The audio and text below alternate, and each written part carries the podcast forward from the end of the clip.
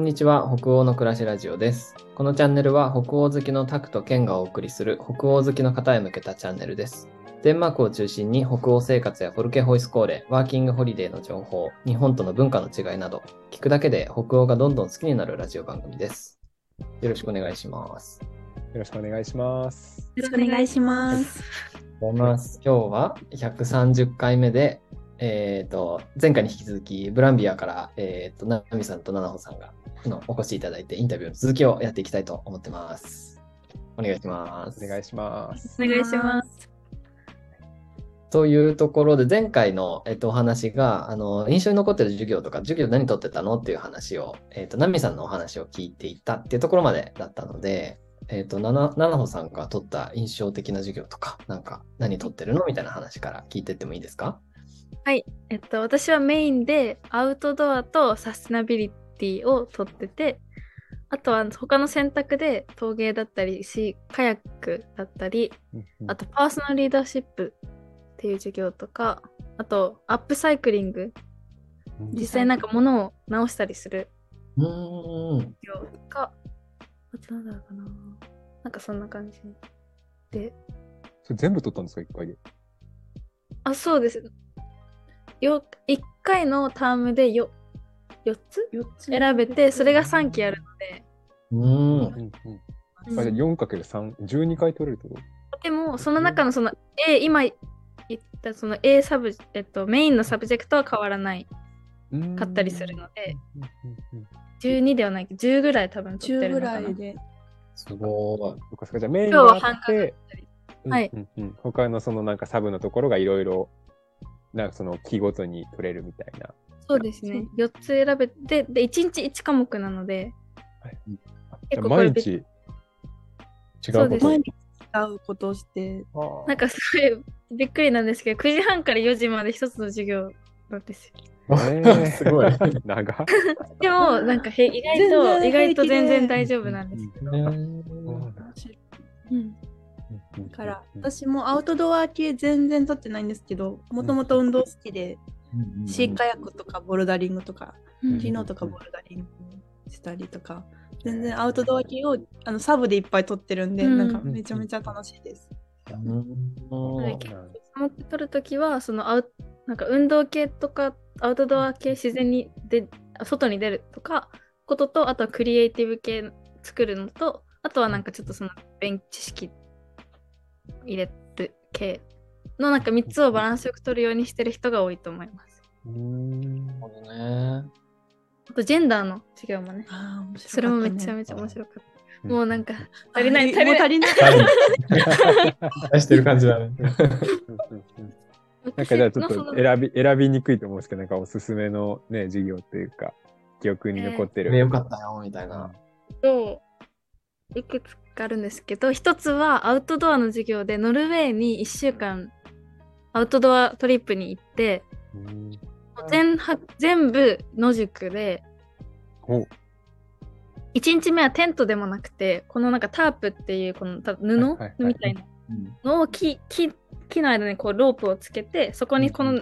布を立てかけてだから本当に外で寝でうん。寝たりとかあとは全部調理も外でしてで、えっ、と、バックパック、すっごい大きいバックパックそ背負って登山して、山の上でテント立てて寝て、ほんと大雨の中、調理して、お雨だったんだ。で えっと、もうなんか山もすっごい川になってるところをみんなでこう手を取り合いながら、なんとか渡ったりして、えー。私、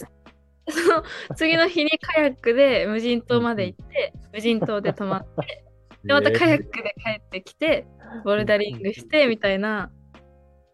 なんかすっごい本当にもう寒くて、風が強くて、雨降ってみたいな中で、アウトドアの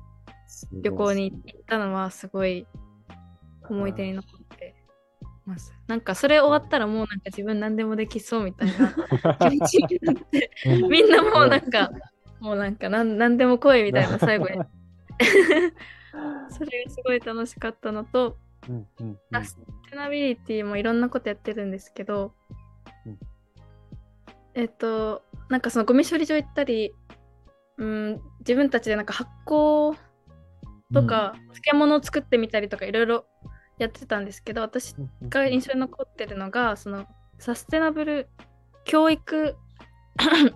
続可えっと、サステナビリティと教育のテーマの授業があってその時にあのフォルケの先生たちになんかそのサステナビリティに向けてどういうなんかそのせあなたのそのティーチングスタイルがどういうふうにそのサステナビリティに向かってるのかなんかどうどういうふうにそのサステナビリティに寄与しようとしてる貢献しようとし、その教えることで貢献しようとしてるかとか生徒に何をあの得てほしいかみたいなことをインタビュ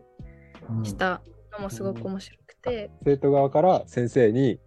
こうあなたの教えてることっていうのはどういうふうなサステナビリティにつながっているんですかっていうのをインタビューした。そうです。うんその中で私がすごく面白いなって思ったのが、そのサステナビリティのガーデニングとかをやっサステナビリティのせいろんな先生に聞いたんですけど、はい私がその一緒に残ったサステナビリティの先生は、なんかその何をゲットしてほしいかって言ったらホープホープ希望って言っててでなんか希望えっと希望ってどういう風に生まれるかって言ったらなんか何かへのなんか強い気持ちとかなんか何かが好きとかそういう気持ちから生まれるっていうのがあってだからみん生徒にはなんか自然を好きになってほしくてでなんかその自然を好きになんかそういうものへの強い気持ちとか愛情っていうのは希望を生むしあとはなんかそういう強い気持ちとか愛とかケアすることがその責任を生んでなんかちゃんとテイクケアしなきゃっていう気持ちになるみたいなこと、うん言っててだから私たちはその自然で時間を過ごすこととか自然に対してなんかそのつながりを感じることをなんか生徒にゲットしてほしいみたいなことを聞いてそれがなんかすごい面白いなって私はインタビューしてて思いました。めっちゃ面白いね、それ。なんかじゃあその本当に自然をただなんかじゃあ自然の中で生活したから OK というかなんか、ね、それこそ今だったらなんか、ね、日本とかだとねキャンプ行ったら、ね、キャンプがなんかブームだからキャンプにしてるとキャンプしますとかじゃなくて本当にそういうそのサステナビリティにつながってる希望につながるから実際にその私たちはこういう自然を通して生徒たちにいろんなものを伝えてでそこからじゃあ愛情を持ってもらってでそれがどんどんどんどん続いていくようにっていうふうに、うん、まあ、願ってる。そうですね。うんうん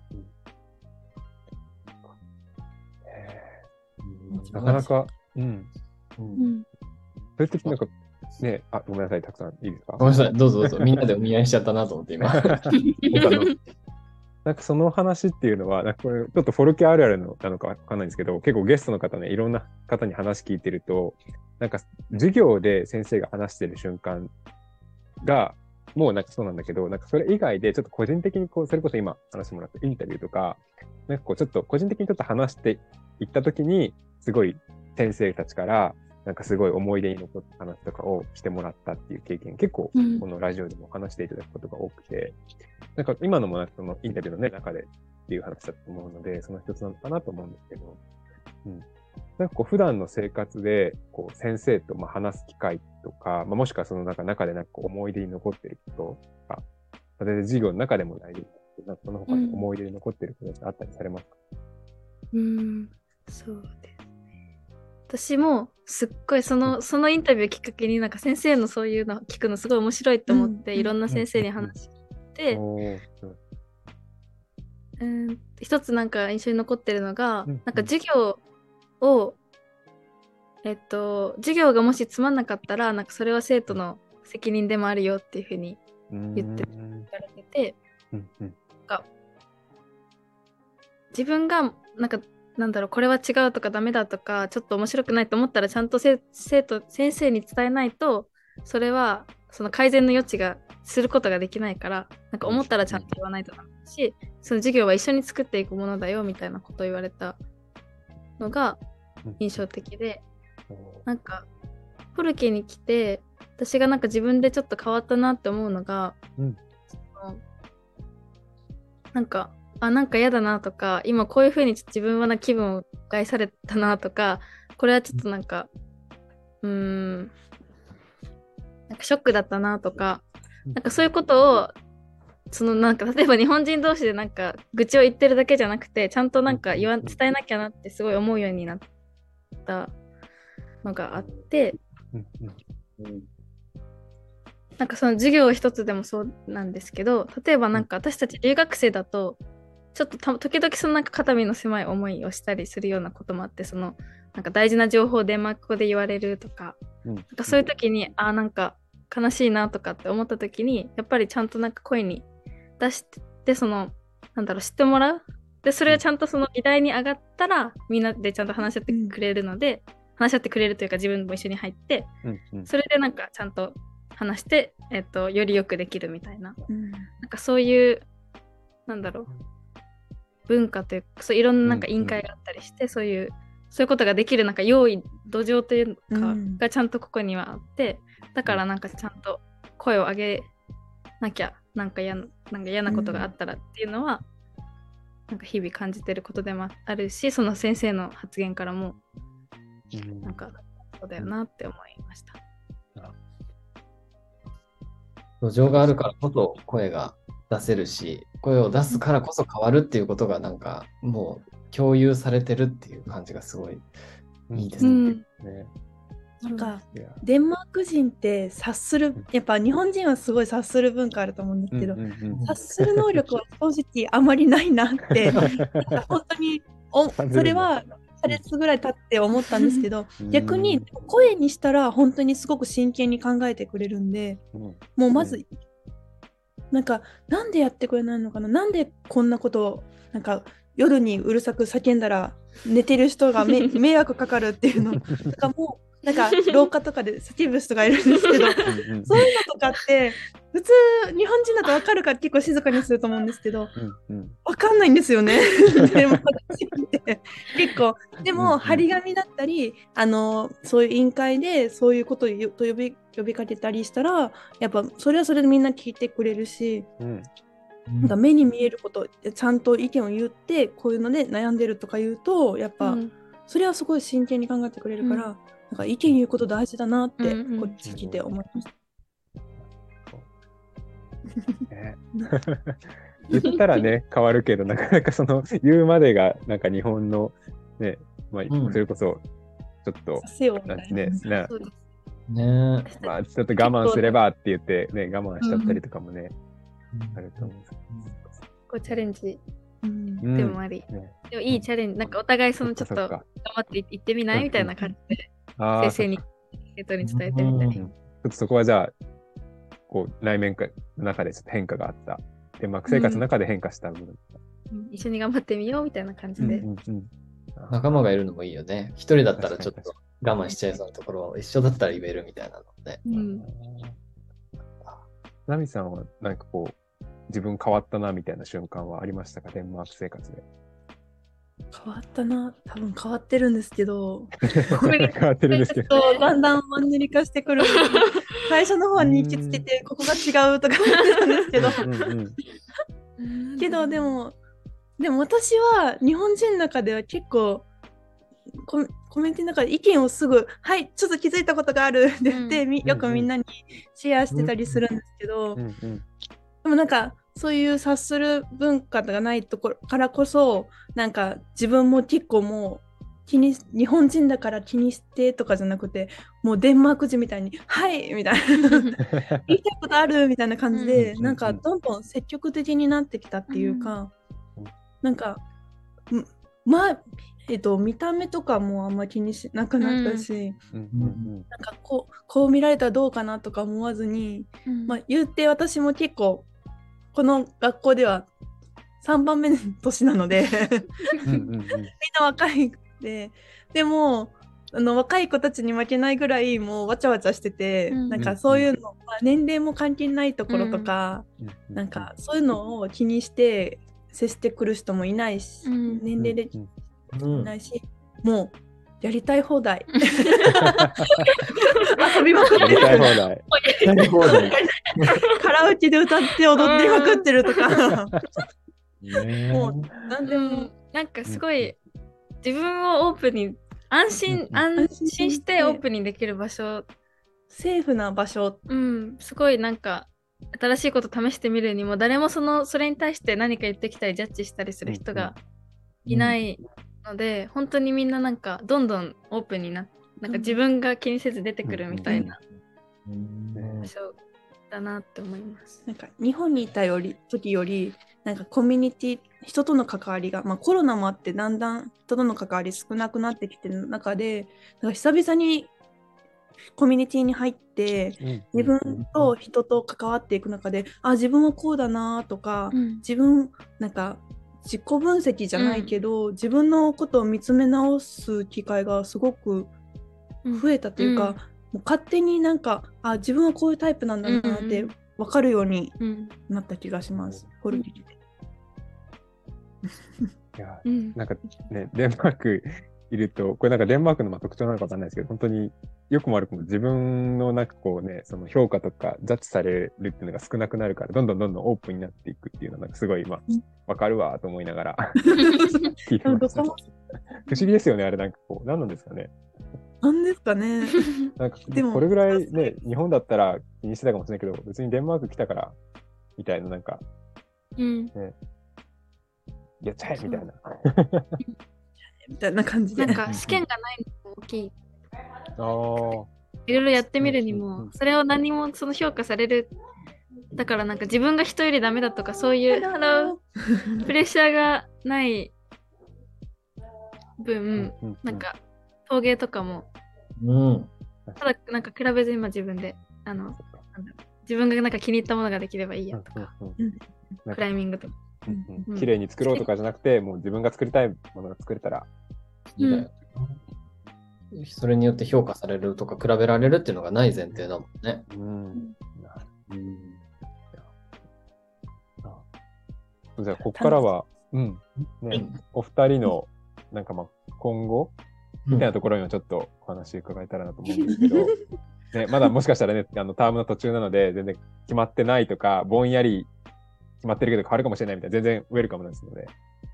今、今ここだとどんなことを今ここでうん。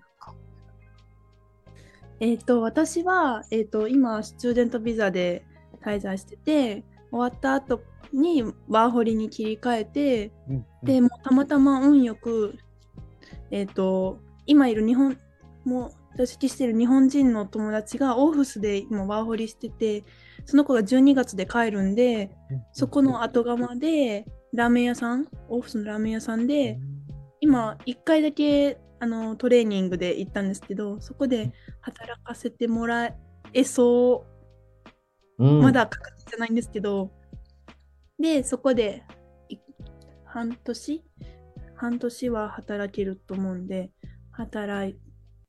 く予定です。であのブランビアがバイレイエリングってところにあるので結構まあオーフスにち、まあうん。近くはないけど遠くもない場所なんで、うん結構ブランビアの生徒は オーフス出身な人が多くて今後もうん。あのターム終わった後もオーフスに住む人が多いので結構みんなでオーフスで会おうねとかうん。うんうんうん。したり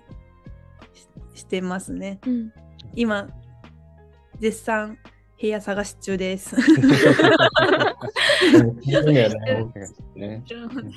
ちらまで。オーフスで。部屋貸せるよって方。空いてるよって方。うん。うん。うん。そっかそっか。じゃあもう、でも今、じゃあ、まあ半年か1年はまだまだこう、デンマークにいますっていうか。そうですね。その後はまあヨーロッパ旅行したり、まあもう一回どっかのホルケ行けくかうん、ワークアウェイとか、ボランティアで滞在するか、インターン探すか、ちょこっと悩悩み中です。まあ、まず一旦半年働こうと思ってます。うんた先で何かね、きっと出会いがあるだろうし、次につながっていきそうな気がしますよね。うんそうであってほしい。ホープで。ホープを持って。まあでも、この3ヶ月、4ヶ月でもすごくとあのないろんなコミュニティとか、あのデンマーク人とも仲良くなれて、いろんなこと、どんどん広がっていってるんで、これからも広がること願ってます。うんですね。ですね。うんうんうんありがとうございます。あナナさんは？が 私は本当にあんまちゃんと決まってないんですけど、うんうん。まあ、ナミと一緒で残る予定ではあって今大学の休学が3月までなんですけど、私はできればもう一回休学して夏までいたいなってちょっと考えて。延長、延長作戦ですね。たいんですけどまだ親あんまりちょっと親とか友達にもまだ伝えてない これを送ってですかここで、ここでもしかしたら知られちゃう。これをね、なんか送って。間接的に親御さんが知ることになる。まだなんかしっかりは伝えてなくて、うんでもなんか本当にここにいてやれることがありすぎてすごい難しいうんなって思ってるんですけど、まあ、頭の中になんかいろいろいろいろある選択肢としては、えっと、まずここのブランビアをもう1ターム続けること？とかあとはそのエフタスコーレっていうフォルケホイスコーレがその18歳以上のボーディングスクールでエフタスコーレは10年10学年だ高中学卒業した年に行けるボーディングスクールのボランティアがあるのでそこれをやってみるかあとはフィンランドのユースセンターって言って放課後に子どもたちが時間を過ごせる場所が施設があるんですけど、私はなんか子どもの放課後とかにも興味があるのでなんかそういう施設の、まあ、インターナリボランティアなり視察なりなんかそういうこととかあとはこっちの学校をいろいろ見て回りたいなとかいろいろ考えてるんですけどちゃんまだ全然そのじゃあ1月から何してみたいな風にまだ決められてはないです。うん。でもめっちゃいろんな可能性が。そうですね、ワクワク。っていうのはなんかすごい一貫してる感じもしますね。あ、そうですね、それは自分の中でテーマ、それテーマで結構来たところもあるので。うんうんうんうん楽しみです。なんか本当にどうなるか、ね、この1ヶ月でもしかしたら全然変わっちゃう、ね、パターンもあいや、ります本当にそうです。もう1週間ごとに変わってる 一週間ぐらいね。ね、もうまあ、ホルケでもこの後みんなどうするのっていう話題で、うん。今うんうんあその会話したり昨日とかもスプリングアッセンブリーがなんか3人グループになって、あの盛り歩きながらその話題を会話しましょうみたいな、どうする、うん。何すんの？とかっていう話を雪今雪すごい降ってるんですけど、あ、うん。そうなんですね。あ、見せてくれ。あ、え？白いの雪ですか質問って。白いの雪です。でも今だいぶ溶けちゃったんですけど、うん。えーい。や、いいですね。ちょっとでも、なんかこうね、雪の降るデンマークの中で散歩しながら将来について考える、いいねなんかすごい豊かな時間な感じが。いや、本当に楽しいです。はい。ありがとうございます。じゃあね、そろそろ、えー後半のね、時間も迫ってきたので、えっと最後に、あの、お二人から、これ、このね、このラジオを聞いてる方、結構まあいろんな方が聞いてくださると思うんですけど、なんかまあ、ホルケにね、これから行こうかなとか、ブランビアどうしようかなとかっていうふうに悩んでる方もね、聞かれると思うので、なんかもしかしたらそういう方に向けて、なんかこう、ブランビアについてでもいいですし、まあ、ワーホリについてでもいいですし、デンマークについてでも何でも OK なんですけど、なんか一言、ね、うんこれからデンマーク行こうかなって思ってる人にメッセージをいただけると嬉しいです。はい。そうですね。え私はこ来てみて実感したのがなんか日本にいる時はホルケって魔法の学校みたいな、ちょっとなんか幻想を抱いてたんですけど、もう意外と学校ちゃんと学校みたいなコミュニティみたいな感じで本当に生活にフォーカスして授業とかにフォーカスして本当になんか人との距離感最初ノートとかいっぱい取ろうと思ったんですけど本当に会話ば重視だしすごいあの思ったものと違ったところもあるんですけどそれはそれですごく身になる経験になるものがあったのでもうなんかでタームによっても多分人も違うので色も変わってくると思うんで、あの行かれる方はもうそのタームを愛して楽しんでほしいなって思います。いいですね愛の言葉もらいました。愛して、タームを愛して、ね、うん愛してくださいと。じゃないはい、ありがと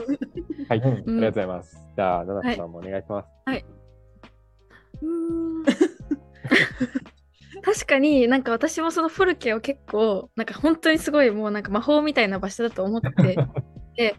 あちょっと違ったってみんな言ってたんですよ。言ってたんですけどでもなんかそれ結構なんか与えられる気持ちで来たところがあってでも実際来てみて本当にいろんな機会があっていろんな人たちがいて日本人8人いても8人それぞれのなんか経験とかなんだろう感じてることとか本当に人それぞれ一人一人違うのでなんかなんだろうもうなんか今まで見たなんかなんだろうなすごいものが与えられるってよりかはなんか自分からいろいろなんか機会作ったり掴んでいく気持ちで来たらなんかすっごいなんだろう人それぞれだけど楽しい。ユニークな、うん、いろんな経験ができ,、できると思いますだから迷ってたらもうぜひ来てほし来てほしいい。なって思います楽しいです。うんブランビア楽しいです。うん、ブランビアもすごく欲しいし ぜひぜひ。おすすめ です。はい。かでも自分からこう、なんか機会を作って取っていくみたいなのもね、必要だよね、やっぱり。それこそ声を出してとかもさ、やっぱりうん察する文化じゃないからっていうところもあるあるだろうし、なんか来たらね、すごいいい経験になるんだろうなっていうのなんかすごい今思いました。本当にいい経う験。んいい経験ありがとうございます。じゃあ、そろそろね、お二人からの言葉もいただいたところで、えーね、閉じる方向に進んでいきましょうか。はい。えー今日はですね、ブランビアの、えーブランビアから、えっ、と、ナミさんとナナホさんにお越しいただいて、えー生活だったり、二人の人生というのを伺いました。えーまたこんな感じで、あの、ホルえっ、と、北欧の暮らしラジオでですね、すごい感じだった。北欧の暮らしラジオでは、あの、ホルケのですね、方をゲストに招いて、いろんなお話伺ってきてますので、ぜひぜひ楽しみにしていただければと思います。でまたゲストの方もね、あの募集してますので、えーゲストで参加されたいという方はいたら、えー概要欄の方に、えーあのメッセージ送れるところありますので、そこから、えーメッセージ送っていただければ、私たちの方から返信,、えー返信をさせていただきます。という感じで、じゃあ今日はこの辺りで終わっていきましょう。えー、ナミさん、ナナホさん、今日は来ていただいてありがとうございました。ありがとうごございました。ありがとうございましたさよなら。さよなら。